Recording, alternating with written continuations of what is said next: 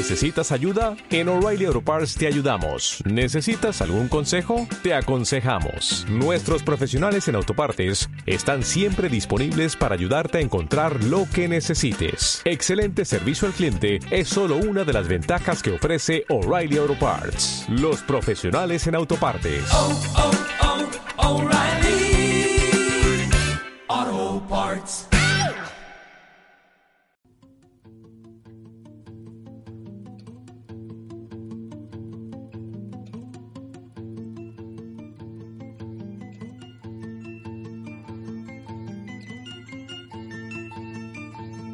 Estás escuchando Sucedió en un fotograma.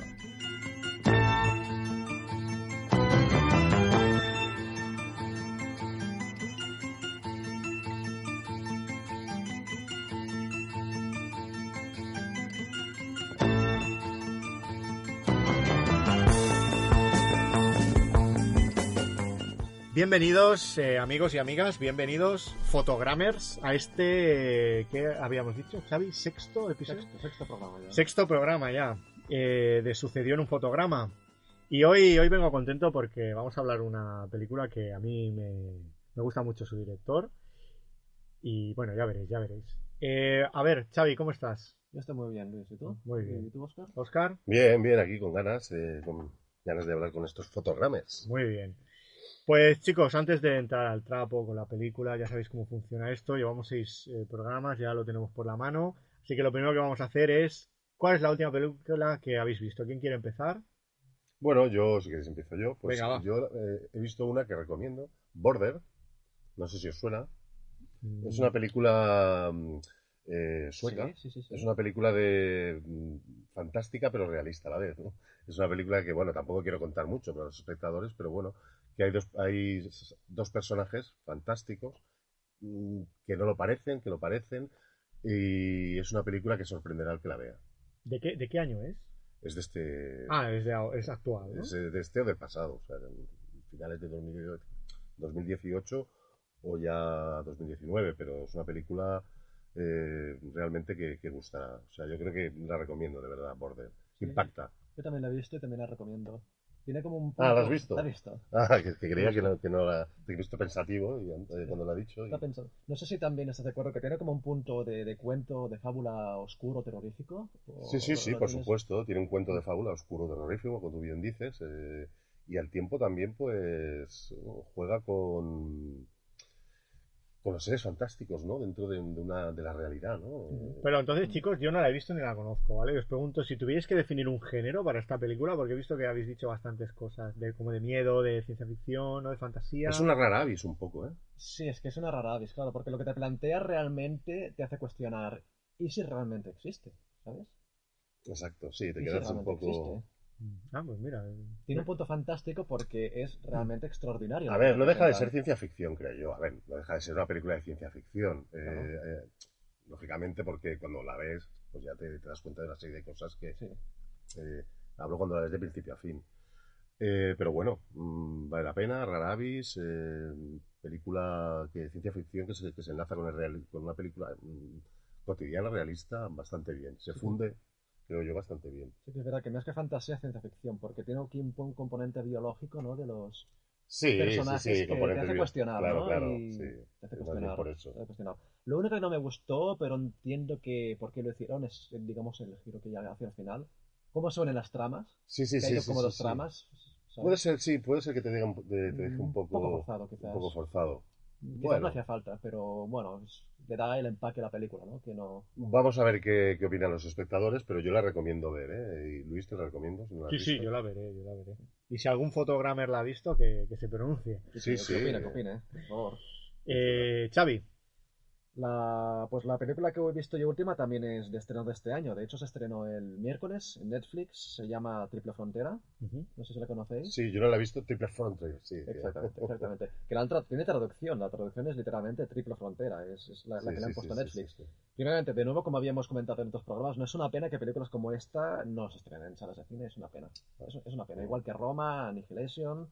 Una pena. La de películas de J.C. Chandor, no sé si lo, lo conocéis, que había hecho Margin Call, eh, Cuando todo está perdido y El año más violento, para mí, no he visto la de la cuánto, cuánto, cuánto todo está perdido, no la he visto, pero Margin Call y sobre todo El año más violento son, son películas muy Sí, buenas. Margin Call la he visto, está muy bien. La recuerdo, eh, pero las otras no las he visto. El año más viol- viol- violento es un thriller, un poco del estilo de las películas que hace Sidney Lumet, ¿vale? Más o menos. Y protagonizado por Oscar Isaac. Triple Frontera también está muy bien, me ha gustado mucho. Sí, eh, pues Me la veré, la tengo mucho, ahí por ver. Es como un thriller bélico, que es como, como Hess movie, empieza pero no termina de serlo. Es un thriller bélico.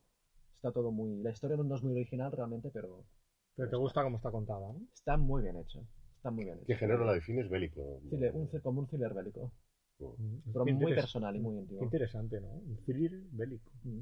Pues me lo apunto también. digamos en la línea de lo que te hace la, la directora Kathleen Bigelow en La Tierra Hostil o, Hmm. o- ¿vale? o, Vale. o- o quizás también un poco de Sicario tiene Mm, Sicario. ¿Os gustó Sicario? A mí sí. mucho mucho y sol- la secuela Soldado también me gusta mucho Ujú. A mí me gustó más la primera. sí no, a mí también Tengo que decir que la segunda ya me pareció algo forzada y en algunos momentos, sí, no sé. sí. La primera sí que me Sí. gustó y me- y que hasta me impactó, ¿no? Y tal. Pero la segunda yo mm, fui con unas expectativas quizá demasiado Sí. altas y dije, hostia, pero yo veo aquí cosas tampoco ya... claro estoy de acuerdo. Sicario es mucho mejor película pero también tiene detrás a un director Denis Villeneuve Sí, sí, es hombre, claro. muchísimo mejor director estoy de acuerdo que Soldado tiene un giro que es que no, hay modo de creérselo pero es que Sí, sí, yo creo que ya sé por dónde Claro, sí, sí. Claro. Se podría empezar a discutir sobre por qué se decidió, se decidió hacer eso. Yo creo, no, no, no- no hablar del giro, sino yo, yo, yo creo que esta segunda película la han hecho también un poco mm, forzada ¿vale? por, temas económicos. Yo creo que se tenía que haber quedado en la primera. Sí. Eh, esta película gustó, gustó bastante la primera y por eso hicieron la segunda, pero yo creo que no es una película para segundas partes, desde mi punto de vista. Estoy de acuerdo, pero aún así hay una cosa que me parece muy interesante, que en la primera lo que te presentan son los personajes que no tienen, que parecen que no son humanos, que, que no conocen límite, no tienen Sí, límites sí, morales. Y en la segunda parte te hacen como el proceso inverso, ¿no? Sí, Se parte desde un punto de vista eh, deshumanizado y a medida que avanza la narración te das cuenta de que sí, tienen, sí que tienen un punto de honor, entre ellos al menos. sí, sí, sí, un sí, sí. punto humano, que Los- se, se tienen respeto y se tienen... Los trabajan más los personajes en ese sentido, son más... el, el, pro- el, pro- el, el pro- el trayecto inverso en este aspecto. Sí, y a mí esto me gusta. A mí me gusta. Sí, a ver, tiene cosas, sí, sí, no te digo que no, pero la vi, para mí, pues un poco de ficción, porque claro, ya he visto la primera y la segunda, pues me quedé un poquito, pero bueno. La primera es mucho mejor. Pero bueno, vale la pena, vale verla, ¿no? O sea, no... Yo he visto la primera y La la segunda, segunda. no la vi porque eh, lo que has comentado tú, pensé que era un poco... eh, No, no la vi como una película de secuelas, la primera parte y mira, toda- la tengo ahí pendiente la segunda y todavía no. No, está bien, es entretenida, eh, tiene sus momentos, o sea, no la, tampoco la pongo ahí, pero bueno, no, como la primera no, a mí la primera me gustó mucho. Yo, yo sobre todo creo que vale la pena por el guionista. Taylor Sheridan es un guionista que yo creo que todo lo que ha hecho es, es bueno. Hizo también Comanchería, hizo, ya sabemos, Sicario, Soldado y, Sí, sí, sí, sí. y Wind River, que creo que ya habíamos hablado de esta película aquí en Sí, otro sí, programa. hemos hablado, es- sí, es sí. Para mí es la mejor película que ha escrito él y que además la dirige. Sí, sí, está muy bien esa Además, película, está la ahí, en un entorno de nieve y de... Está muy bien esa película, sí. Pues veo que las dos películas que habéis traído los dos son, son, son muy contemporáneas. Creo que soy yo la, la nota discordante hoy. Yo la última película que he visto es En la boca del miedo de John Carpenter. Ostras. Un clásico que, que mira, que recuperé el fin de semana pasado, que lo vi con mi pareja, que no lo había visto, y digo, pues tienes que ver esta película. Y bueno, la, la vi hace muchos años y ahora haciendo un segundo visionado tuve sentimientos encontrados porque es una película que a mí me gusta mucho, pero sí que es verdad que igual está un poco vieja. Pero bueno, que el tiempo no la, sí. no la ha respetado. tío. Sí, aunque. Aunque tampoco es del todo cierto, ¿eh? porque sigue teniendo unos, unos efectos especiales así bastante escondidos y tapados de, de luz. Entonces no, no se ve que sea. No se ve cutre, ¿no? No se ve cuteronga. Claro. Sí, Se, se sigue viendo una película fresca en ese aspecto, ¿no? Pero igual la manera de contarlo y tal, y que no deja de ser pues, serie B y se nota un poquito caducada. Pero, no sé, a mí me, me sigue pareciendo un peliculón. Pues yo tendría que revisitarla, no la tengo muy fresca ahora mismo en la cabeza. Además me hace mucha gracia porque, eh, bueno, la sinopsis, explicado muy deprisa, ¿vale? Eh, trata, eh, trata sobre un novelista muy famoso de novelas de misterio, thriller y de miedo, que bueno, que desaparece y toda la trama gira en torno a él, ¿no? Y, y es, es una simil- similitud increíble con, con Stephen King, ¿vale? Pero es que la propia película hace un, hace un chiste sobre, sobre pone a Stephen King en, ¿no? Para, y me, me, me- me hace mucha gracia eso. Sí que es verdad. Hay varias novelas de Stephen King que parten de un protagonista que también es escritor, ¿no? Esto es curioso. que Sí, se escribe sí, sí. miniseries sin ir más lejos. o- Sí, Mm. sí, sí. Cuenta conmigo, creo que el protagonista, cuando te, lo presentan de mayor, es escritor. No sé. Mm. Sí, creo que también, sí, sí, sí. sí. Curioso. Esto que has dicho de Carpenter, yo no he visto esta película, no la he visto. Pero me pasó algo parecido con La Niebla. Es una película que es- me costó mucho terminarla. Eh, no sé si es porque por el día que me pilló mal, no lo sé. Pero recuerdo que no, que no, no me funcionaba casi nada de, de la película. Ni la historia, ni cómo la estaba contando, ni... ni- Mm. Es verdad que la niebla a mí también me costó mucho de, de digerir, ¿eh? Pero esta peli la tendrías que ver porque mm, Sí, sí. tiene, tiene un toque así de miedo y un, y un toque oscuro Claro. que, que está chulo. ¿eh? La niebla es más, es más descafeinada a lo mejor en ese aspecto. Que la niebla, la protagonista creo que era Jamie Lee Curtis, ¿verdad? Muy joven, muy joven. Que hacía de locutora, ¿no? Sí, es posible, sí, sí. Mm. Me acuerdo más del el personaje del cura. del- no recuerdo. Eh, Holbrook, ja- eh, algo Holbrook, sí, el apellido era Holbrook. Que lo tengo muy presente por una película que me gusta mucho, que sale en Hace Rutas Salvajes, de Sean Penn. Ah, Into the Wild. Into the Wild, peliculón, como, como la, me encanta esa película. Yo a Jimmy Lee Curtis nunca la olvidaré. En, La noche de Halloween. no, en Mentiras Arriesgadas. Claro. La escena, ya, la claro. escena que hace ahí, madre mía. Ya. Oye, ojito, que ojito con esa película, ¿eh? No sé si la habéis visto hace relativamente Hace poco. tiempo Pues está, está muy bien, ¿eh? Claro, James Es- Cameron, James Cameron, ¿no? El director. Sí, sí, pero que yo pensaba Sí, que era... una película maravillosa, entretenidísima hasta... Además que, que yo, cuando era más pequeño, eh, pensaba que era una película de acción con toques de humor, de comedia, y es todo lo contrario. Es, es una comedia, comedia. con toques de, de acción, ¿no? Porque to- todo, todo es muy, muy absurdo. Toda la acción es, es- es muy absurda. Y muy... No, pero que está, está muy divertida esta película. ¿Quién era la hija de. eh, El protagonista, aparte de Jamie Lee Curtis, ella es la, la actriz, el protagonista es Arnold Schwarzenegger. Sí. Recuerdo que tienen una hija y la hija esta es una actriz famosa. Hostia, pues ahora No, no mismo- me Pero no me acuerdo, cuál es. Ahora Quiero preguntar, no- no lo sabéis, vale. No me acuerdo. Yo tampoco. Que en su día era joven, claro, pero ahora ya ha crecido. Ya. Es lo que tiene. Lo que- Al claro. paso de los años. Claro. No, pues volviendo al tema de Carpenter, eh, La Boca del Miedo, que en inglés creo que es In the Mouth of eh, Man- Madness, os lo aconsejo que la veáis. ¿eh? De verdad que está. Pues está se verá. sí, yo se A ver, no está a la altura de, por ejemplo, La Cosa, ¿no? Ni, ni Están Vivos, a lo mejor. Ni Golpe en la Pequeña China, que para mí yo creo que es la mejor de todas. Pero sí, sí, os la aconsejo. Además, el, el protagonista, el, el actor eh, principal es Sam Neill. A mí me gusta muchísimo Sí, este sí, actor. sí, sí, sí. Que hace, la verdad es que hace años que no lo veo en, ningún- en ninguna película. Yo lo vi hace poco en una serie, Peaky Blinders. Es una serie no, creo que irlande- Bueno, tiene lugar en, en Irlanda. Tiene un papel muy bueno. Tiene el, pa- el mejor personaje de la serie, en mi opinión. Mm, A mí me gusta mucho. el- Bueno, Ah, bien. sí, ya sé qué serie es. Sí, sí, ya sé qué serie es. No he visto, pero sí, trabaja muy bien, trabaja muy Es bien. un buen actor. Bueno, chicos, pues eh, ¿qué os parece si nos vamos ya al lío? ¿Eh? Vamos. Venga. Eh, bueno, pues la película que presentamos hoy, una película que se acaba de estrenar, Mula, eh, de- dirigida por Clint Eastwood y, y protagonizada por Clint Eastwood. Y se ha estrenado hace muy poquito, hace una semana escasa. Así que nada, sin más preámbulos, vamos con Mula.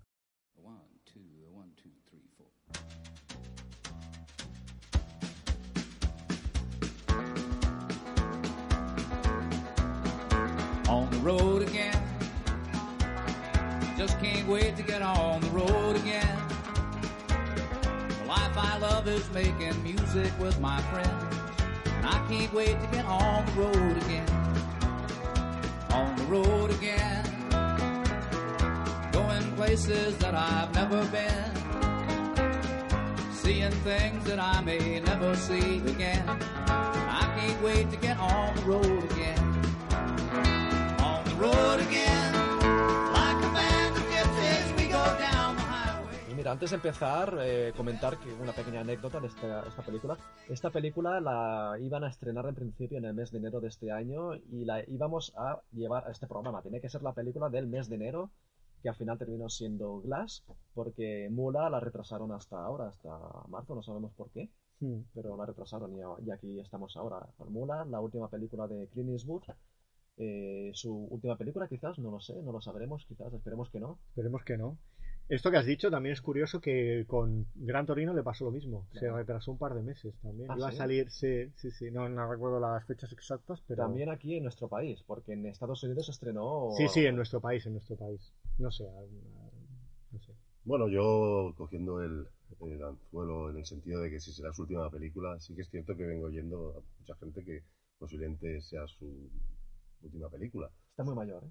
Supuestamente muy está, mayor. está muy mayor, pero bueno, eh, si está bien física, eh, si- quiero decir, si no está enfermo y si se encuentra con ganas, seguramente dirigirá Claro. otra. A lo mejor no la inter- como intérprete puede ser, pero como director aún le quedan algunas. Bueno, ¿no? en Gran Torino dijo que era la única, la última película en la que salía. Y míralo, también salió. En Golpe de Efecto también sale, me parece. ¿no? Sí, sí, sí, sale en Eh, golpe de efecto. Lo ¿cuál que pasa es que en golpe de efecto la dirige otra persona, Sí, no la dirige ajá. Clint Eastwood, Pero sale de eh, actor. y sale, sale de actor, sí, Mm. sí, sí. No la conozco. No la he visto, eh, pero lo sé, mm, Sí. pero no la he visto esta película. Es curioso, esta gente se- cuando dicen que se retira nunca se retira del todo. Es como Miyazaki, que el director de, anima- de animación japonés, De Estudio Ghibli. dice de Estudio Ghibli, por supuesto, que lleva varias películas diciendo esta es la última. Lo dijo primero con El Castillo Ambulante, y luego hizo Ponyo, y luego hizo El Viento se levanta.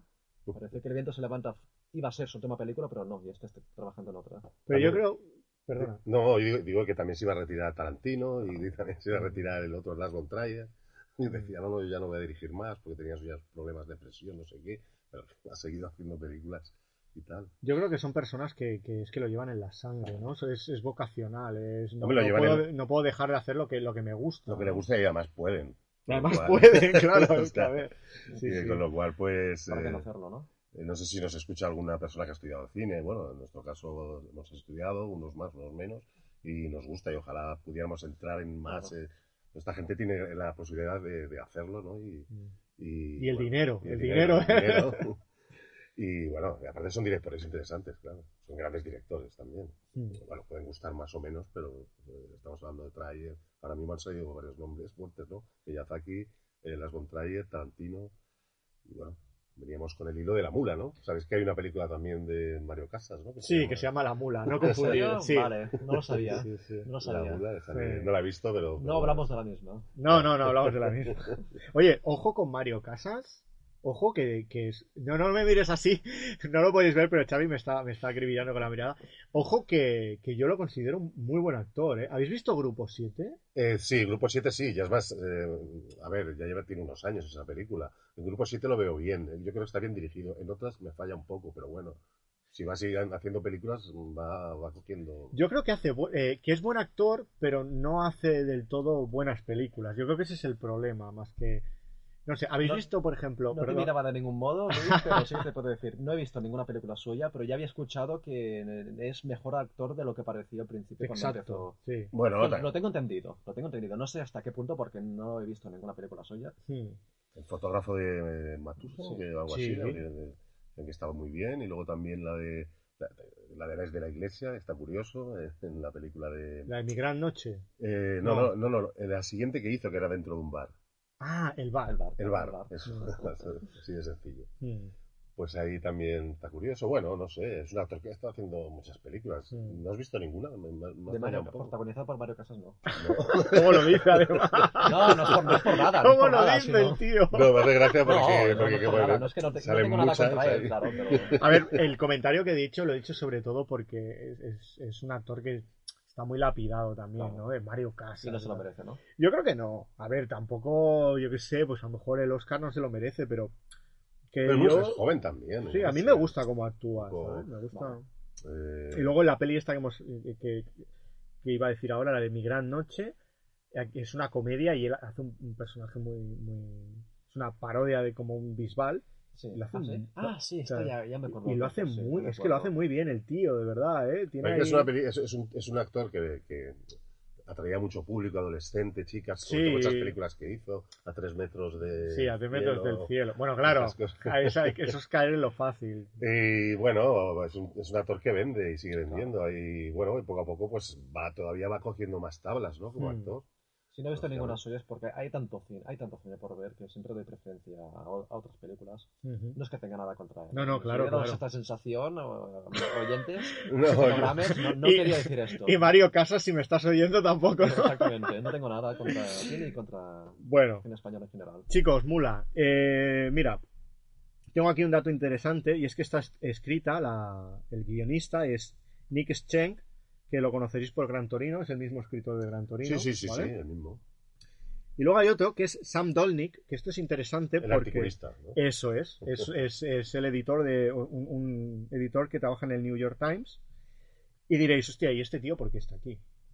Pues resulta que eh, la, la película de Mula está basada en, en un, en un artículo que escribió este hombre en el New York, New York Times, que a su vez estaba basada en, en un personaje que, que existió de verdad. Sí, ¿no? en un hecho real. Pero antes de hablar del personaje este, voy a, voy a hacer una sinopsis, ¿vale? Para, para poder centrarnos un poco, ¿vale? Claro. de cómo va la película. El bueno de Clint interpreta al personaje de Earl Stone, que es un horticultor, lo he escrito para poder decirlo bien, ¿vale? Es un horticultor de éxito que, que antepone su, su trabajo a su familia, ¿vale? Y cuando cumple 88 años, eh, acaba en, en quiebra, ¿no? Y se queda sin trabajo. Y entonces, para ganarse la vida, empieza a trabajar para un cártel de droga, eh, llevando droga de un lado a otro con su furgoneta. Y lo hace, pues, para subsistir y también para ayudar a familiares y, y amigos, ¿vale? Por otro lado, tenemos a un agente de la DEA, que es interpretado por Bradley Cooper, que intenta darle caza. ¿Vale? Y yo creo que hasta aquí podemos leer en cuanto a sinopsis, ¿vale? La familia es lo más importante que hay. No sigas mis pasos. Antepuse el trabajo a la familia. Por querer ser alguien importante de puertas para afuera, acabé siendo un fracasado en mi propia casa. He sido un padre nefasto. Un marido nefasto. Lo he echado todo a perder. No tengo perdón. Este es mi último cartucho. Ayúdame, señor. Este es mi último cartucho.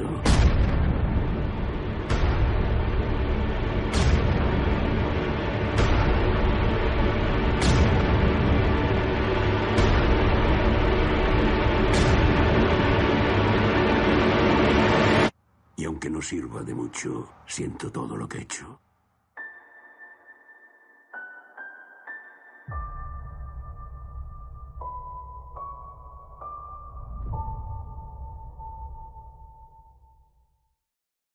Vale, pues eh, volviendo a lo que estaba comentando, está basado en un, eh, en un tipo de verdad, que es lo que comentábamos del artículo, que el artículo está basado en un tipo que se llama Leo Sharp, que tenía 80 años y... 80 o 90.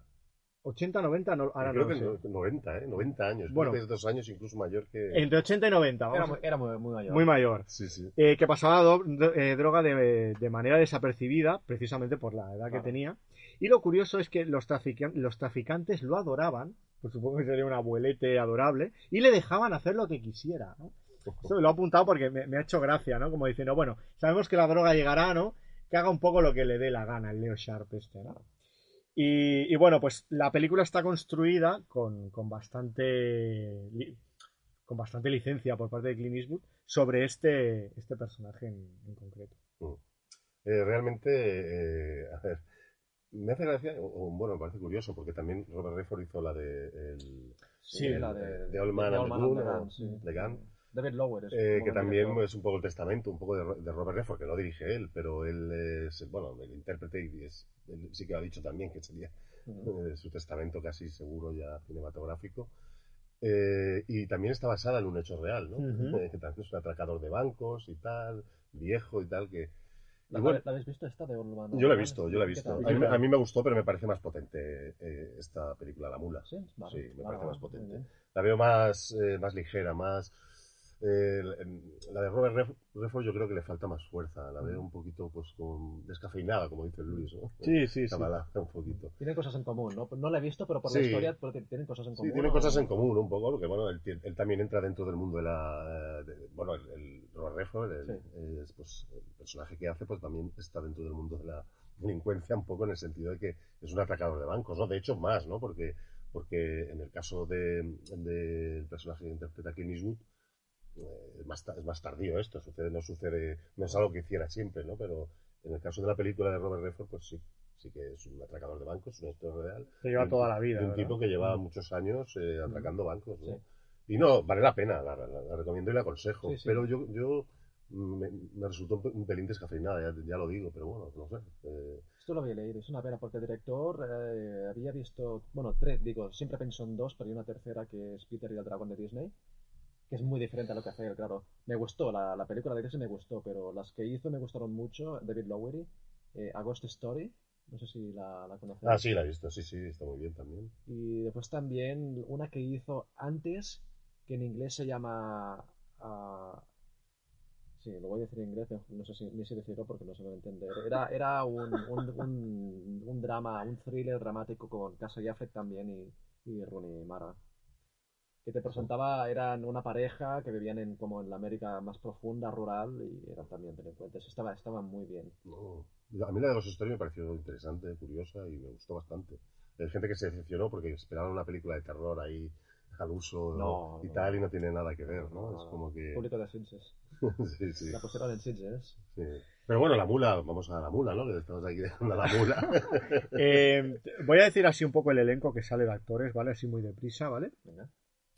Tenemos, como hemos dicho, a Clint Eastwood, Bradley Cooper, Michael Peña, que es un actor que me gusta muchísimo. Es como diría Oscar, para mí Michael Peña es un secundario de lujo. Como Secundario di- de lujo. Como dices tú, porque sí, Sí, que es verdad que hace de, de- muchas veces como de Sí, secundario. ¿no? Andy García. ¿cuánto hacía que este hombre no salía en... en- sí, sí, por- o que por lo menos yo no lo veía, ¿no? Mm. Sí, sí. Eh, Lawrence Fishburne Por supuesto. y Alison Eastwood, que es la, la propia hija de, de Clint Eastwood, Mm. Y hace de hija de Clint Eastwood en la propia película. Y, y la, la la- la que hace de esposa de Clint Eastwood, Diane West. Diane West. eso, Sí, sí. Que ha trabajado también en películas de Woody Allen. De Woody ¿no? Allen, Muy buena. Son muy buenos actores, lo que pasa es que Mm. destacaría aquí mm, la rotunda eh, eh, papel, el rotundo papel de, de Clint Eastwood, ¿no? Que está Mm. ahí en todas partes. Estos personajes son más secundarios, obviamente. La verdad es que has dado en el clavo con, con- con una cosa que quería comentar en el, en el, en el programa. Eh, de verdad me parecen todos muy secundarios en la película. Exacto. Sí, sí, sí, es que es la película de Clint Eastwood. Es la película de... Eso no, no lo discuto para nada, ¿vale? Eh, otra cosa que quería comentar. Va- vamos por partes. Lo primero, ¿vale? La primera pregunta que os voy a hacer. Si quitamos a Clint Eastwood de la ecuación, ¿qué os parece la película? Hombre, no hay película. no casi. puedes hacer eso, ¿no? No, hombre, no, no hay película. Es un el person- No solo es que sea el personaje principal, es que es un personaje principal mm, que, que se come un poco todo lo demás. O sea, es que es un poquillo. Totalmente, totalmente cierto. Eh, con lo cual, pues, es que no, no hay película. Es un poquito mm, una tontería que acabas de decir. no, pero bueno, eh, se podía hacer el ejercicio, pero que quedaría ahí algo desbalazado, ¿no? Claro, era, era un poco para, para hacer un poco de chicha. Y a- aparte también que esta película, ya sin entrar en lo mejor o peor que es realmente, yo creo que la única razón de ser y la única motivo para verla es que se trata de una película de Clint Eastwood que interpreta a un personaje que yo creo que, que aunque es diferente tiene también parecidos al, al personaje de, de- de tipo duro que por el que lo conocemos, ¿no? Incluso Gran Torino, El Nombre Sin Nombre, o, eh, Harry Sucio. Sí, pero sobre todo, bueno, eh, rasgos, más emparentado es últimamente con el Gran. Torino. Eh, Por supuesto. de hecho, además es el mismo guionista. eh, Es el mismo. Es el mismo guionista, Gran Torino. Y bueno, sí, ese hombre eh, humano, pero al tiempo gruñón, ese hombre, bueno, bromista, con esas bromas eh, que rozan un poco el, como diría, conservadoras, así que tal. que Mm. hay, hay gente que le molesta, pero es que es un personaje que, que es así, ¿no? Que es él, ¿no? Él, él- él se muestra, pues, de alguna manera, pues, natural de esa manera, ¿no? Y, y hasta tiene un punto entrañable, no sé, es un hombre que está fuera, se, se siente un poquito como desconectados eh, eh, por la velocidad del paso del tiempo, las cosas que, que están pasando, ¿no? Que ya se ve también en la película, ¿no? Mm. Los avances tecnológicos, ¿no? Y tal, ¿no? Dime, pero- Eh, sí, sí, no, no. No, que, y esto, que claro, que esto se, se puede apreciar eh, ya, ya en, en- en Torino, en la película de Claro. Gran Torino también lo podemos, lo podemos ver. Y esa manera de ser, ese carácter, esos pequeños insultos o bueno, insultos que... comentado tú, Oscar, de que es un, un personaje que quizás le, le- le dice cosas que se pueden sentir, sentir insultantes a, a ciertos sectores de la sociedad, ¿no? En, en la película, ¿no? Mm. Por ejemplo, a los negros les llaman como negritos. ¿no? Negrito. O- Siempre, o- siempre, o- lo, ha- siempre lo hace Mm. eso. Siempre tiene esa polémica. Le gusta ser un Mm. poco. eh, ¿Cómo sería la palabra? Provocador. Provocador. Eh, Exactamente, eh, este, este modo de provocar, y no lo dice solamente en el sector de, lo- de los, los negritos, sino también a, la- las que son homosexuales, las Sí, mujeres que les lesbianas, llaman ¿no? lesbianas, sí, no, no les llaman lesbianas, les llaman otra cosa. Sí, de bolleras o o, bolleras, así. así. Esto también me pregunto si también es un poquito, le, le mete un poco de guasa también por eh, en esos tiempos que vivimos tan políticamente correctos que... Es que yo creo que es una, de cuesta- las es una de las reflexiones de la película que él quiere intentar dar. No, sino que, que quizás eh, nos tenemos que moderar un poco, ¿no? Que quizás También es, eh, también es un. como si estuvieran metiendo una, una colleja a toda la industria Bueno, y, y también es el tipo de cine que siempre ha hecho. ¿eh? Es que es un tipo de cine que, que va mucho con, lo- con los tiempos que, que- que él ha vivido de- del cine. O sea, a- ahora eso ya no se podría hacer. Mm. Bueno, ya no se podría, no. No, no, Ya no se haría o no se debería. No, pero me parece muy moderno y muy acertado. eh, Sí, sí, no, eh, que-. En el sentido de que, de que él Él sigue haciendo lo que puede ser siempre ha cualquier hecho. cosa, pero no es un hipócrita. No, es una claro. persona que, bueno, vale, sí, es mayor, tiene, tiene su manera de ser de hablar, pero de alguna manera en esta película yo creo que es una, es una trama sencilla, pero el guion, ojo, que tiene sus flecos Mm. y sus- la trama es sencilla. Es un pa- a ver, tampoco es para nada del otro mundo, pero, pero el guion, el guion en sí, eh, eh, para mí tiene un- estos flecos, ¿no? Estas cosas que quiere también transmitir. Él, eh, Clint Eastwood aún tiene cosas que decir, Claro. tiene 88 años y las dice, las dice con rotundidad, Sí. con propiedad. Eh, lo políticamente incorrecto, eh, lo correcto, lo políticamente correcto, a Clint Eastwood, pues Le da, le da Le da igual, le da igual, o sea, no, él, él es como es, él es una persona, pues bueno, que tiene su humanidad, su tal, pero bueno, él eh, prefiere, eh, pues a lo mejor decir negritos o bolleras que, que, que ir de guays, con perdón, Sí, o de políticamente correcto y luego pues ser un, payaso, con perdón, o un Mm. gilipollas, o un, de- porque no haces lo que, que eres un hipócrita, Mm. ¿sabes lo que te quiero Y lo decir? mejor es que en la película cuando lo, lo dice, no, no lo dice como insultantemente. Él ni, ni tan solo se plantea que cuando lo dice que puede ofender, ¿no? Lo dice como muy natural. Mm. Y los demás se dan cuenta de ello y, y responden ante, ante esta naturalidad. Exacto. Y hay una sutil melancolía, melancolía en, esa- en sus películas también.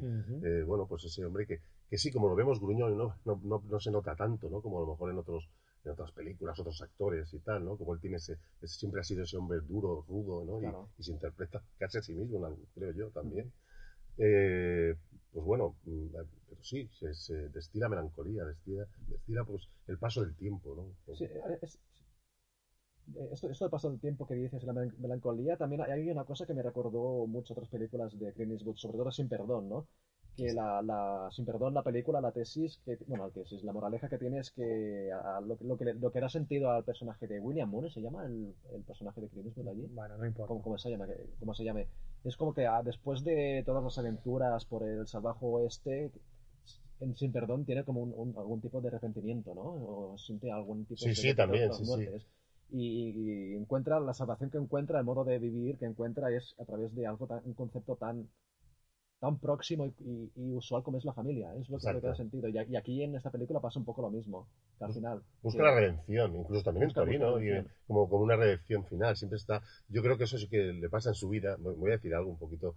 A ver, que yo se dice mucho, yo no lo conozco y tal, pero, pero bueno, eh, Clint Eastwood es un hombre que le ha dedicado mucho tiempo, de ahí Sí. toda su obra, al cine. Y yo creo que ha descuidado un poquito pues a su familia. Eso no quiere decir que no. Que, que estaban todos presentes ahí, al parecer, en el estreno. Yo lo leí esto, en el estreno de la película La Mula, los hijos y todo, ¿no? Pero eh, yo creo que le pasa en la vida real y, y- y lo transmite ahí en, en sus películas, ¿no? como si esta película fuera como un perdón, ¿no? Al, al principio no nos presentan ahí el contraste entre cómo le aplauden todos en la entrega de premios y luego cómo es repudiado dentro de su familia. Quizás aquí, aquí con esto quiere decir, mira, como una carta de perdón hacia... Sí, sí, él siempre está buscando familia. una redención, una eh, tal, al final, ese, ese, esa pues, pues, redención, sí, es la palabra, ¿no? Como que...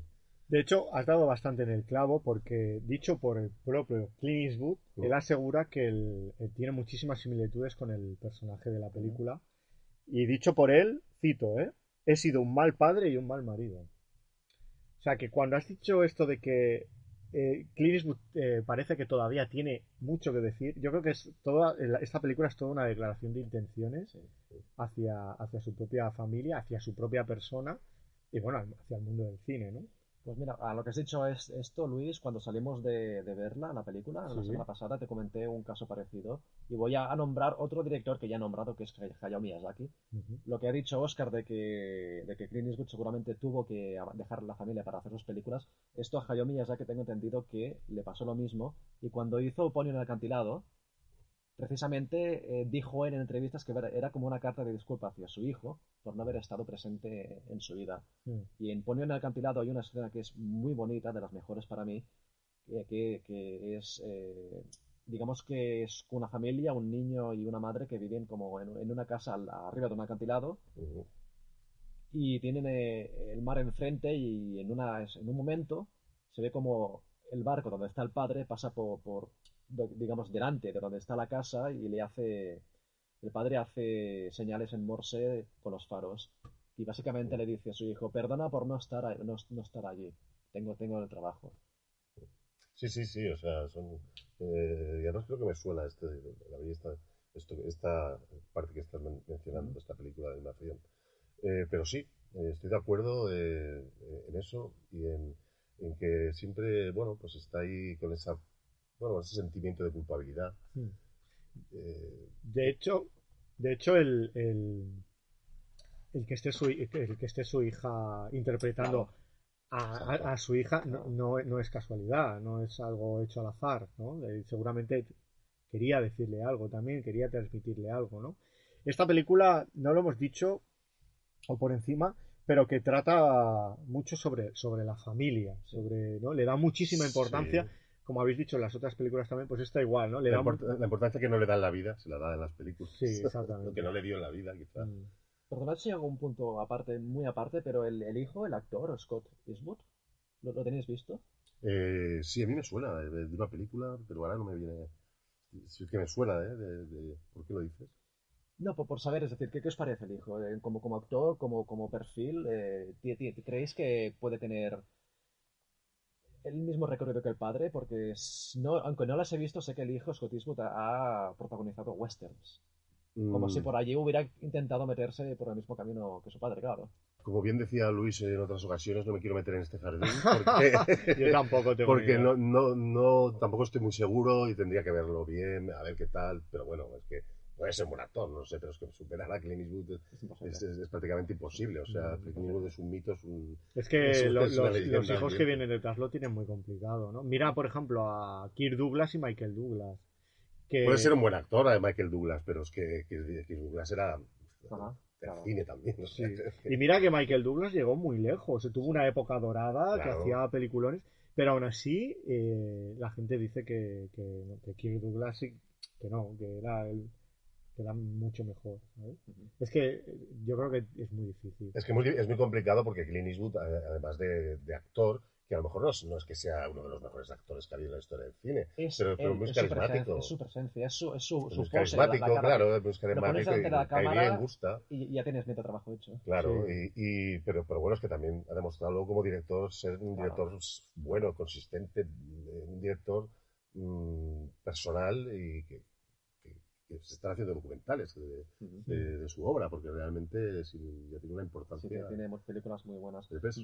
No he visto todas sus películas. Esto es algo, claro, es que lo mismo que decía antes, tantas películas por ver. No he visto muchas películas suyas, pero la- las pocas que he visto me gustan mucho. Desde Mystic Rider, eh, Million Dollar Baby, Gran Torino y sobre todo sus cuatro westerns que hizo. Él empieza a dirigir eh, a- en 1970, ma- más, o menos, por Este ahí, lo- a principios de los claro. 70, empieza a dirigir eh, Calofrío en la noche, estas películas, ¿no? El infierno, infierno de cobardes Sí, y tal. sí, sí. Películas que la gente, mm, a lo mejor no, no mucha gente que va al cine a ver las películas de Clint, no, habrá muchos que evidentemente sí que las recuerdan, pero otros igual no. Pero él ya era un buen director. ¿no? Y esas películas eran muy buenas. Hay algunas que realmente son muy buenas películas. El jinete pálido y el, el fuera de la ley. Sí. Luego a lo mejor hay un impasse ahí, pero luego cuando realmente se empieza a reconocer más, eh, a nivel ya popular, eh, tal, lo que tú quieras, eh, fa- fama, a nivel de directores, con sin perdón, creo. Ahí es un antes y un después, y ahí es cuando ya la gente, hostia, Claro. ya, le- ya hay un respeto, ¿no? Hostia, tal, no sé qué. el tío sigue y sigue haciendo películas y tal, aunque tiene algunas que desde mi punto de vista son más flojas o no me gustan tanto, pero tiene otras maravillosas, como él ha dicho, no sé, el Million Dollar Baby, eh, de, las últimas hablo ahora mismo. ¿no? Yo de las últimas, últimas, últimas, mm, la verdad es que no, no, no he visto ninguna. Hizo la de American Sniper, ¿no? Con Randy Cooper también. Eh, hizo... A mí me No lo gustó, he se, se tildaba de fast- un poco facha, no sé qué. Sí, es una película, no me es, es un No francotirador, es una película, es lo que, es que yo en esto siempre lo defenderé, porque es como un poco a los Ford, también lo comparan. Claro. A ver, Ford, eh, eh, Ford era muy conservador, tengo entendido. era muy conservador, pero y John sí- Wayne también, el actor era, Exacto, muy pero, conservador. pero a ver, hacían películas de, de una época, de unos westerns con personajes, por ejemplo, femeninos y tal. Es que eran así los personajes femeninos, no van a Sí, poner a... claro. ¿Sabes lo que quiero Sí, decir? esto es. Esto lo veo mucho en los westerns clásicos, ¿eh? La, la- la imagen que de la mujer como, como que es la que está en casa y es la, la de Misela en, apuros. Esto siempre me, hace mucha gracia. Que oye, esto no, se- representaría de este modo. Y de hecho ya se está dando la vuelta. Recuerdo dos westerns protagonizados por mujeres. Uno es eh, Algo Jane de Natalie Portman. Es un western que es bastante, bastante actual de los últimos años. No me acuerdo cómo se llama el protagonista. El título lleva el nombre de la protagonista que es Jane. Ah, no, lo he- visto, de un western con la Portman. Me suena, pero no lo, algo. Estaba bien. Este- no, estaba, no me parece un western realmente excelente, pero está- creo que tenía vale la pena. Y estoy pensando otro, otro título, una película que vi el año pasado en Sitges, que es también un western y te mostraba la otra cara de la moneda precisamente. Era muy interesante por esto, porque te mostraba la otra cara de la moneda. Es una pena que no me acuerdo del título de la película, pero la idea era que si bien en los westerns lo que te enseñan es cuando el cowboy se va de aventuras con los suyos, Mm, y deja atrás a la mujer, lo que te presenta esta película es qué le pasa a la mujer cuando está sola en casa. Y la película parte de, aparentemente, de, de diarios y relatos de las mujeres que se quedaban a solas en medio de la nada, so- eh, en una casa, y que aseguraban percibir cosas sobrenaturales. ¿vale? La película es una película de terror. curioso. Es una película de terror, la película. ¿Tú la- Luis, te suena? Es- No. la- es- creo que aquí no se ha estrenado. La vi el año pasado en, en el Festival de Sitges. Aquí creo que no, que no, no he llegado. Yo, a ver, yo, Si volviendo me, si me acuerdo durante el programa, el franco- francotirador se le, se le jugó un poco mal, porque a ver, es un francotirador y el personaje es así, pues ese tiene ese carácter, esa manera de ser. Vamos a poner, bueno, se puede poner si quieres, un francotirador eh, súper a favor de, de las florecillas y los derechos humanos, pero es un tío, pues, pues así como es, ¿no? Un francotirador y rudo y tal, ¿no? Es que lo interpreta eh, Bradley Cooper. Para mí es una, una gran película, está muy bien. O sea, me gustó, me gustó bastante. Y bueno, pues eh, también tiene... ¿Sí? ¿Ibas a decir? No, no, dilo, dilo, sí. Ah, pues la... mm, la, la- perdona, la- perdona, Oscar. La película se llama The Wind, El Viento. Ah, The Queen, el viento. No la he visto, no la he Sí, visto. sí, sí. Me suena, pero no la he visto, no la he visto. Pues mira, ya la miraré. A mí me gusta mucho la Portman. Eh, bueno, No, la, la de la de Natalie Portman no, la otra, la que tiene Ah, la, que, es, vale, la la que- que es de terror. la que es de terror. The Wind, el, el Viento. Pues también miraré la de, la de Natalie Portman porque me gusta la actriz. Además, le encuentro una cara tan bonita que solo con verle la cara ya me... Es una buena, es buena actriz. Y además es buena, es buena actriz, sí. Y es también está muy guapa. es de las, es de las pequeñas, de que empiezan de pe- desde pequeña, ¿no? Que la recuerdo la Con película. León de profesional. León Profesional y en Ah. Beautiful, eh, Beautiful eh, Girls, creo que era, que eran un grupo, era una niña, y hay un personaje que parece que se enamora de ella, ¿no? De la- un personaje que es Timothy Hatton, que hace tiempo tampoco lo veo mucho, que se enamora de, de Natalie Portman también, y es una niña de 12, 13 años, ¿no? No esta. No, no sé. Ni tan solo quiero saber cuál es.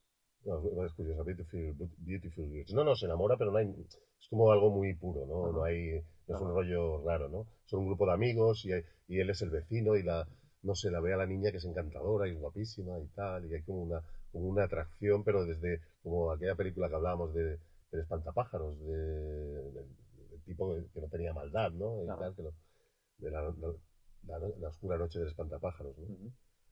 Bueno, y otra particularidad que quiero mentar yo, si se me permite, es, de- es la manera de, de dirigir de Clint Eastwood eh, contu- contundente que tiene con poco.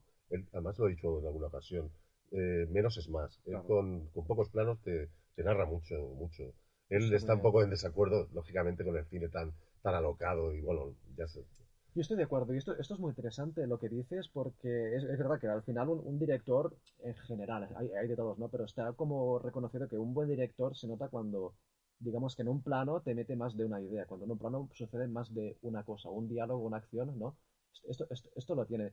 Y, y se ve que Clint Eastwood a- a- le gusta mucho lo de la, lo- además de economizar de los, el rodaje, que no hace más de dos o tres tomas por plano, Sí, sí, sí, sí, que es lógico. por su experiencia con Sergio Leone. Exacto, bueno, Pero- aprende de ellos, eh, está bien. Que, que Leone hacía lo, lo contrario, que Leone repetía incansablemente y hastiaba a los actores. Sí, claro, por el- es que claro, él tenía, el Sergio León era, era más de esos planos detalles ahí, tal, hacía Todo muy detallado, ese muy, juego muy de, perfecto. muy de salir de- del- detalle a salir a uno, a uno un plano abierto general, ¿no? En el caso de, de es, es, es más sobrio en la dirección, es más clásica la dirección, Sí. Pero al, al tiempo es más elegante, bueno, es más... eh, es muy funcional, funciona perfectamente, o sea, y, y tiene un ritmo, la película, yo no, no- eso no sé qué opinas. eh, ¿Te se hace pesada a ti la película, No. eh, Luis? No, no, para nada. Yo creo que el- los tiempos de la peli están muy bien.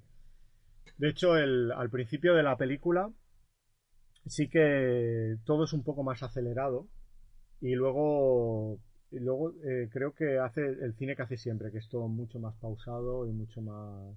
se toma su tiempo y, y la trama avanza tranquilamente. Lo que sí que creo es que, eh, a pesar de que, el, como has dicho, el guion es, es un guion simple que funciona, Más que el guion, eh, la trama, o sea, La la, trama. historia, la historia, Ujú. la historia es muy simple. la sí, trama es, es muy verdad. simple y, funciona, pero creo que, que esto lo comentamos al salir del cine, Xavi y yo, creo que está un poco desdibujada. Eh, la trama principal, quiero decir, ¿eh? Eh, no, no acaba de. Es, es un poco descafeinada. Los momentos de tensión no acaban de tener una, una tensión verdadera. ¿no? Incluso como hemos dicho que la película, pues eso, trata sobre él que pasa droga, ¿no? Sabemos que en algún momento de la película, pues tiene que haber algún, algún momento de tensión con, con los del cártel y tal, ¿no? Pues a mí hay algunas escenas se me han hecho incluso algo naif. Eh, Por personaje, ¿no? Eso también. ¿eh? Por personaje también, que quizás la, la relación con los narcotraficantes aparentemente es cierta, ¿no? Que es, por lo que habéis Sí, sí, sí. dicho, Hmm. tenía buena relación con a, a los narco- narcotraficantes, les levantaba simpatía por, por su carácter. Pero sí que es verdad que he visto en la película quizás tiene un punto de... Ostras, roza aquello, roza aquella línea de la incredulidad que dices, de verdad fue así. Sí, Es otra similitud con la película que os he dicho antes de All de, de Robert Redford, Sí. que también ca- caía bien hasta al que era atracado. O sea, Claro. en serio, era un tío que, te- que tenía un encanto. y Sí, que- pero esto también puede ser que sea una convención, ¿no? Mira, Atrápame si puedes de Spielberg también. Se Ah, crea sí, una, sí, una sí. conexión entre, entre los personajes de, de Tom Hanks y Leonardo DiCaprio. Que a, que a pesar de que se- uno persigue al otro y otro Sí, se sí, escapa sí, del sí, otro, sí. porque también creo que es un poco la convención de, del- del- de ese tipo de historia, al menos. No lo sé, quizás. Sí, pero bueno, yo te hablo de los hechos reales, que Sí, claro. al parecer... Bueno, Atrápame se- si puedes también en- está basada en hechos reales. Ah, bueno, bueno, claro, que ahí Sí. te- tampoco lo sabemos, son, pero bueno, yo sé, dicen, o por lo menos se decía que en esta película de Robert Redford el tipo era realmente, así, Sí. era un tipo muy carismático y tal, y muy simpático, y que, caía bien, que era muy encantador, y aún robando la gente decía, bueno, sí me has robado, pero me ha caído estupendamente. o sea, un poco, se me parece un poco chistoso, no forzado, pero, pero sí, sí, Y ya que ha salido, Atrápame si puedes, la película de Spielberg, ¿os- Sí. ¿os gusta? ¿Os sí, eso- yo creo que es una buena película. Es que bastante a mí me parece, de las que ha hecho en este siglo XXI, me, me- parece Sí, de las mejores. Sí, sí, claro, es que está, está muy bien y Leonardo ahí haciendo su papel.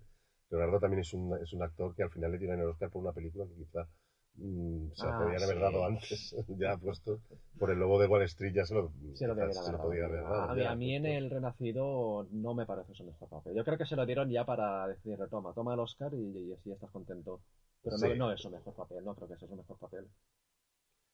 Pues sí, de eh, sí, no, hombre, no. El papel del lobo de Wall Street ahí sí que hace un papelón, ya una película larga, ahí tiene momentos espectaculares.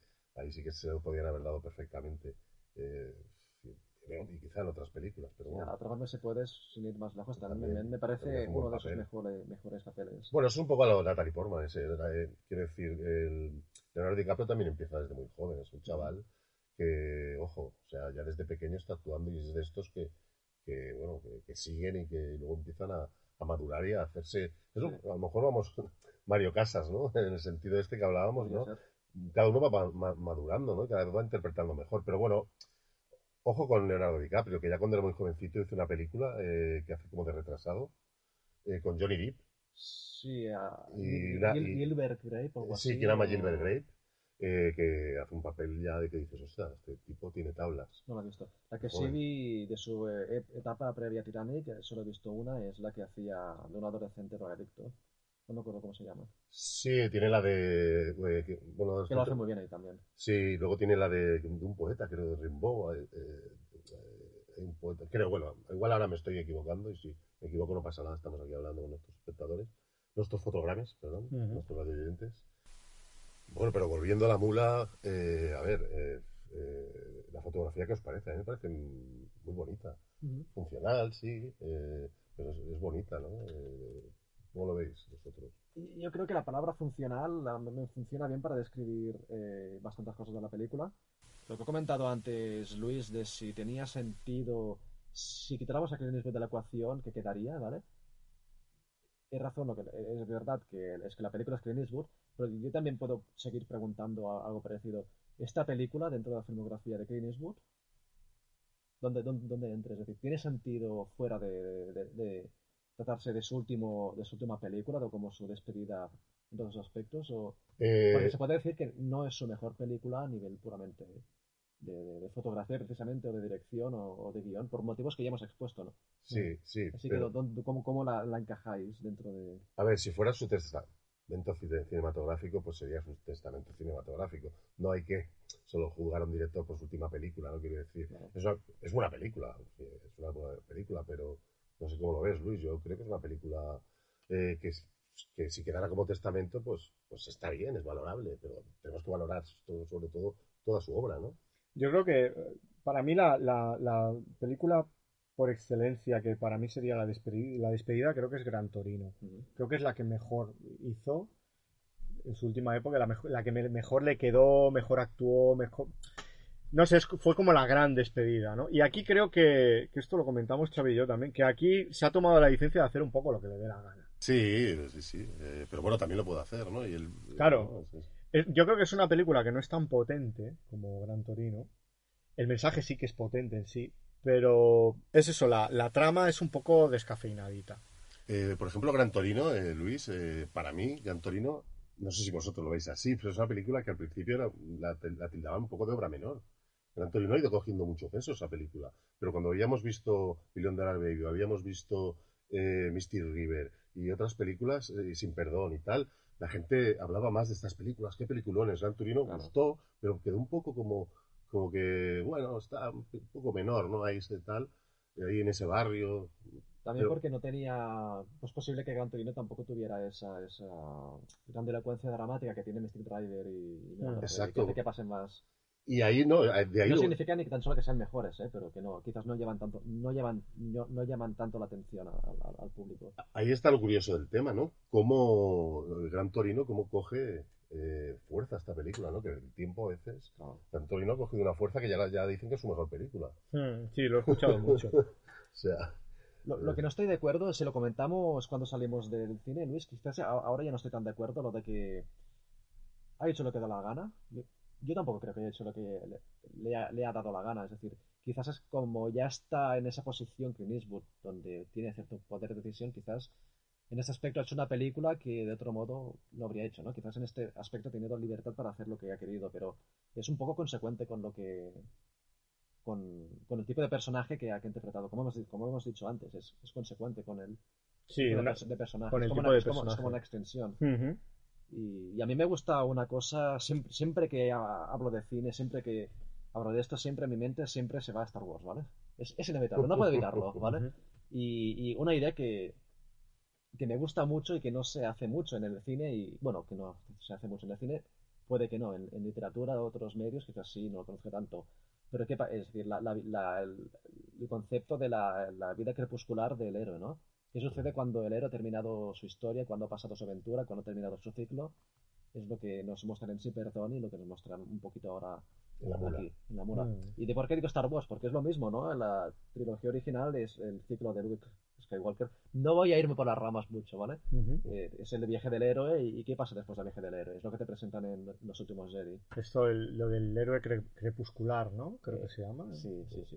Ujú. Igual que en, en Logan, ¿no? También, eh, lo ves, ¿no? Es, También en la mula, eh, ojo, eh, hemos hablado de crítica y tal, políticamente correcto, incorrecto, pero bueno, también critica muchos aspectos de la sociedad, o sea, Claro. a nivel en la película, en la mula se ve bancos, Mm. eh, eh, o sea, que está ahí la justicia, ¿no? Mm. Eh, etcétera, etcétera, ¿no? Como, como de esa manera va soltando sus sus, eh, Sus collejas, sus bastante Y también bastante que potentes, ¿no? precisamente que el tío se dedique a hacer contrabando es también... Sí, sí, también tiene, tiene, tiene gracia, ¿no? El tema de que, de que esté ahí traficando. Además, a- a- interpreta el, el personaje este que hace, es, es como un abuelete a- adorable, ¿no? Sí. Pero tiene ese puntito canalla que siempre tiene. Claro, claro, claro, claro. ¿no? Sí, es como sí. que no abandona ese, así como de golfillo, de canalla. Muy mujeriego, ¿no? Mujeriego, siempre, siempre, esto, esto y siempre es, es Mm. un tono, es un toque que siempre, que siempre saca también. Yo, yo lo comparo mucho con, bueno, yo personalmente, con Humphrey Bogart. Humphrey Bogart tampoco es que fuera un actor maravilloso, pero era, una- era un actor estupendo en lo que hacía, en sus papeles de cine negro, tenía, era, no podía, no podía haber otro, ¿no? No me imagino otros, Humphrey Bogart. Clint Eastwood tampoco, yo personalmente, no lo veo un actorazo, pero lo veo un actor eh, muy funcional en, sus, en los papeles que hace, ¿no? O sea, está bien en lo que, en lo- en, eh, perfecto en, en Claro. los papeles que, porque es bastante, eh, ¿cómo se diría? Es bastante, la palabra, ¿no? Y- eh, Hierático, ¿no? Hierático, ¿no? Eh, así bastante, tampoco es, es un tipo, eh, yo que sé, Marlon Brandon, ¿no? Estos que No, sí que trabajaban más. No, pero bueno, mm, maravilloso, ¿no? El otro día hablamos de él, además, con Javier Sucio, ¿no? Su famosa frase, todas las opiniones son como los Como los culos, ¿no? como los culos, todo el mundo tiene una y piensa que la de los demás apesta, ¿no? ¿Tú qué opinas de esa frase, Luis? Sí, es que te diga. Y luego, ¿cómo veis, por ejemplo, a Andy García? No, no. Yo lo veo bien, es un buen actor, es un actor que funciona muy bien. Es que yo Pero creo que es lo que has dicho tú antes, que es que todos los personajes secundarios gravitan alrededor de Clint Eastwood no, no, no tienen un papel ahí en la película. No, de hecho, de hecho, incluso eh, la, como hemos explicado antes de la trama, hay un agente de, de la DEA, que es el, el Bradley Cooper, Sí. que, que intenta cazarlo, ¿no? Sí. Esta trama en concreto es la que creo yo que es, es un poco más floja porque no, no acaba de, de tener la intensidad que, que debería. ¿No? El, el- sabes que va a llegar ese encontronazo ¿no? entre uno y otro, ¿no? Como tipo, pues no sé, Breaking Bad a lo mejor, ¿no? Sí, quizá, quizá no... y es como muy descafeinado este, este momento, ¿no? Sí, pero-. No es perfecta. No, no, no, no, para nada. Eh, Esto, tampoco- estoy diciendo solo lo- los puntos que a mí me parecen así igual un poco flojos, pero a mí la película me gustó mucho. Sí. Y, decía lo de, lo de Andy García porque me hizo gracia porque cuando lo llamaron eh, para hacer la Vale. Eh, se ve que cuando se enteró que era de la dirigía Clint Eastwood y salía Clint Eastwood, ¿no? iba a trabajar con él, dijo, eh, mira, no sé qué papel me vais a dar, pero me, me da igual. O sea, contad conmigo para, para lo que sea. O sea, no me importa, o sea, ni se leyó el guion ni nada, ¿no? Sí, sí, yo voy para allá, ¿sabes? De las ganas que tenía de trabajar con él. Claro, claro. Hombre, mucha gente... Es que imagínate, te llama Clint Eastwood, ¿no? Películas. Claro. Es como con Woody Allen, ¿no? La gente- Mucha gente también quiere trabajar con él, hay gente, o con Spielberg, ¿no? Gente que se ofrece gratis. Creo que en la lista de Schindler, bueno, perdona, ¿eh? que me voy un momento, en la- también se, ofrecían para trabajar algunos actores sin cobrar. Claro, no me Creo. Kevin Costner, creo que, si no me equivoco. Vale, Kevin vale. Costner que le decía, no te cobro, pero dame a mí el papel de eh, protagonista. Y tal, jefe lo hizo. Eso. Es lo que te iba a decir, Kevin Costner no sale...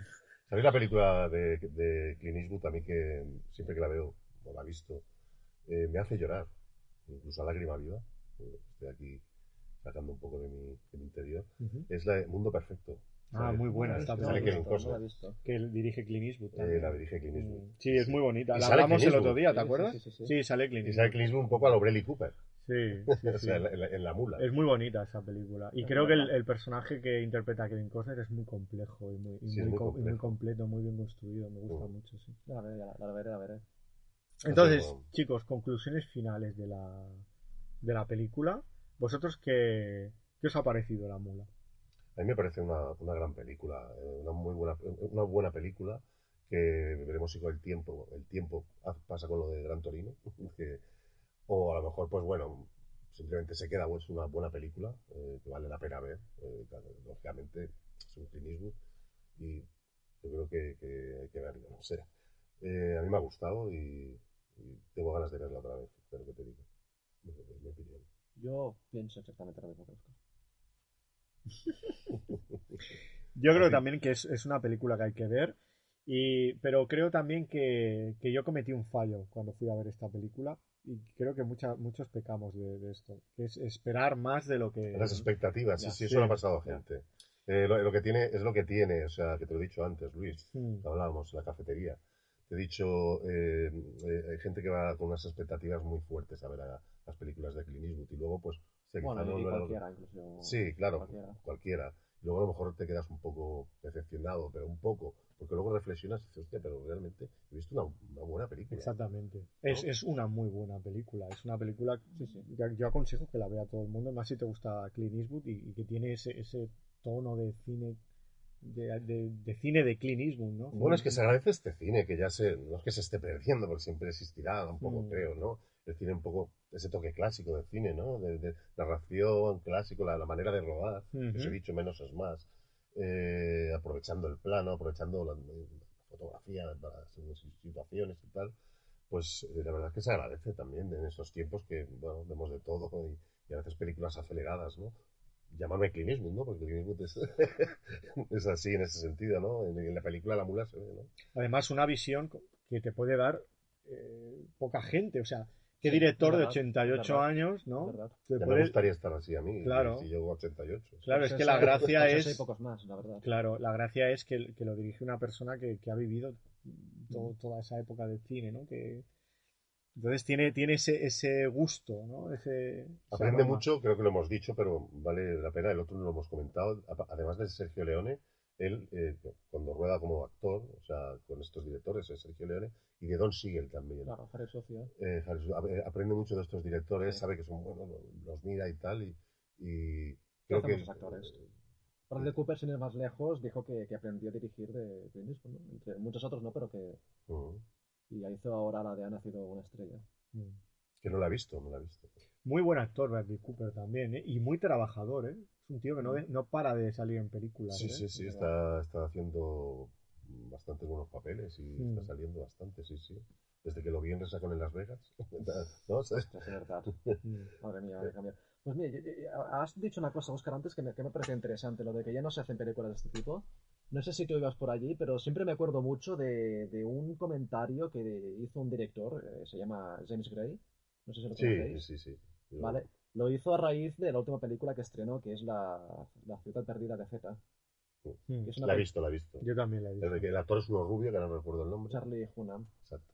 que me pareció excelente, ¿eh? no sé vosotros. Pero Sí, sí, a mí me pareció magnífica también. Una, una película muy bonita, entrañable, con el padre y el hijo también. Un Sí, poco. A mí me gustó muchísimo esa sí. Muy buena. Y se quejaba de una cosa del cine americano actual, que parecía que, quizás como también está pasando en la sociedad, ¿no? Que las producciones allí o tienen un presupuesto elevadísimo o tienen un presupuesto muy bajo. Pero e- este punto, punto intermedio, de un presupuesto medio, digamos, que estaba desapareciendo. Y esto impedía que se, eh, se realizaran proyectos, digamos, para un público adulto que no sé si adulto, pero para, de un cine más, más sobrio y más adulto, que quizás está, está desapareciendo. Y es un, un- un tipo de películas al que entra precisamente la, la ciudad perdida de Z, y también considero yo la que, la que he hablado antes, la de Triple Frontera de, de, de Sí, Chandler, que la también- que es, es una película realmente muy sobria, muy comedida, que muy centrada en lo que hace y que no, no, no, no toca ninguna de las convenciones que se pueden ver hoy en día en una, una película de acción en cuanto a tono, ¿no? Que no, no, no hay, no aligera el drama, no hay chas- chascarrillos cada dos minutos para aligerar el tono, no se recrea en, en lo sórdido, porque es, es un thriller bélico, hay violencia, ¿no? Mm. pero te lo muestra lo justo, no se recrea en ello. Y es, es un tipo de cine muy especial. Y lo que has dicho tú de La Mula, ¿no? Que, que es un tipo de película que, que ya no se hace hoy en día y es... es- No se hacen tanto. Bueno, no, se se- hace- no se- no se- no se hacen tantos, ¿verdad? se Que hace, cuesta pero más ver en, en el Cuesta más ver, ¿no? De todas maneras, La Mula, vosotros creo que la visteis en versión original, pero yo al final la vi doblada. Ah, ¿qué tal el doblaje? Y el dobla- no está mal, pero te echas de menos a, a Constantino Romero. Claro, es que esas películas son muy difíciles de ver ya en...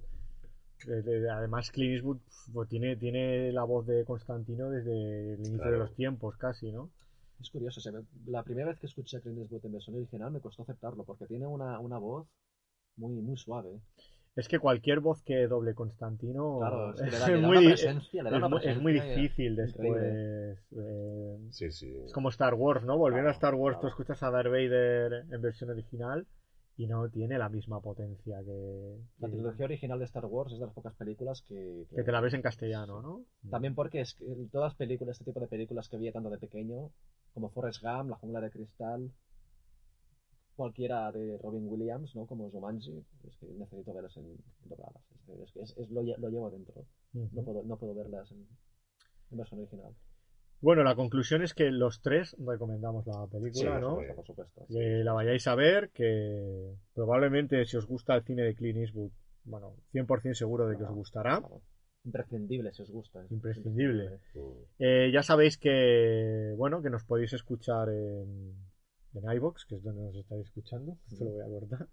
Eh, ya sabéis que estamos en, en redes sociales, en Twitter y tal. Y, y tenemos el mail que lo pondremos al- en la descripción del programa. Y también eh, os recuerdo que dimos el salto a YouTube, eh, gracias a Xavi, que es el que se encarga de editar los vídeos. Y podéis vernos y oírnos en YouTube en Sucedió en un fotograma, así de sencillo, ya sabéis, fotogramas. Y vale la pena, ¿eh? Por el trabajo de Xavi. Sí, vale la pena verlo, es, es- bastante entretenido Gracias. el abanico de, de imágenes que va saliendo conforme vamos hablando. Vale, vale la pena echarle un vistazo. Y bueno, no sé si alguien tiene algo más que añadir. No, no, no. Yo, pues nada, despedirme de los fotogramers eh, hasta el siguiente programa, que será polémico. Ah, No, no digo nada más. Sí, sí, damos la pistilla ahí de que será será polémico. será polémico. Ya, y dentro de muy poco además lo haremos, dentro de Dentro de muy poco. Así que nada, esperemos que hayáis disfrutado y hasta pronto.